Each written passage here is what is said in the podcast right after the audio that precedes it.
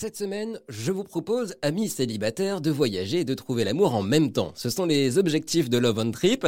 Alfredo Blocker, vous êtes le président fondateur de cette agence.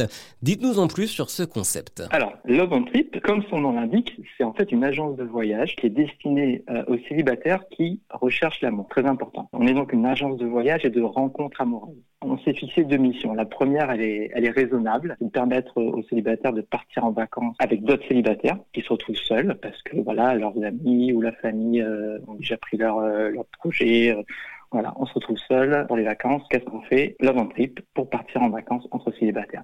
Le deuxième objectif, c'est plus un, un, objectif qui vient du cœur. On a vraiment envie de former des couples à travers nos voyages. On vend des voyages, hein, on ne vend pas l'amour, mais fait tout pour que l'amour s'invite au voyage. Et alors Alfredo, comment est né ce projet? Alors, j'ai eu l'idée en juillet 2014. Je, je, me suis dit, je crée une agence de voyage matrimoniale. Je répète, c'est pas une agence de, voyage matrimoniale, mais c'est l'idée. C'est l'idée de former des couples en voyage.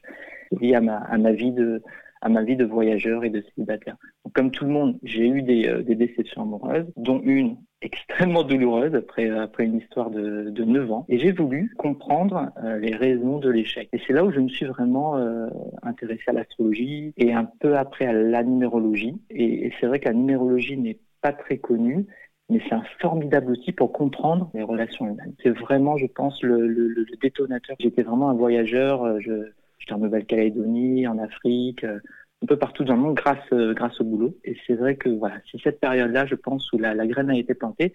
Et en juillet 2014, j'avais vraiment envie de créer euh, mon entreprise et faire quelque chose qui me correspondait euh, plus.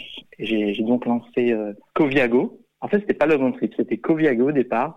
Et euh, en juillet dernier, j'ai lancé Love on Trip. J'ai changé le nom du site et j'ai lancé Love on Trip, qui est vraiment plus en phase avec l'idée originale que j'avais eue. Et parmi les prochains voyages de Love on Trip, les Açores, Barcelone ou encore la Réunion.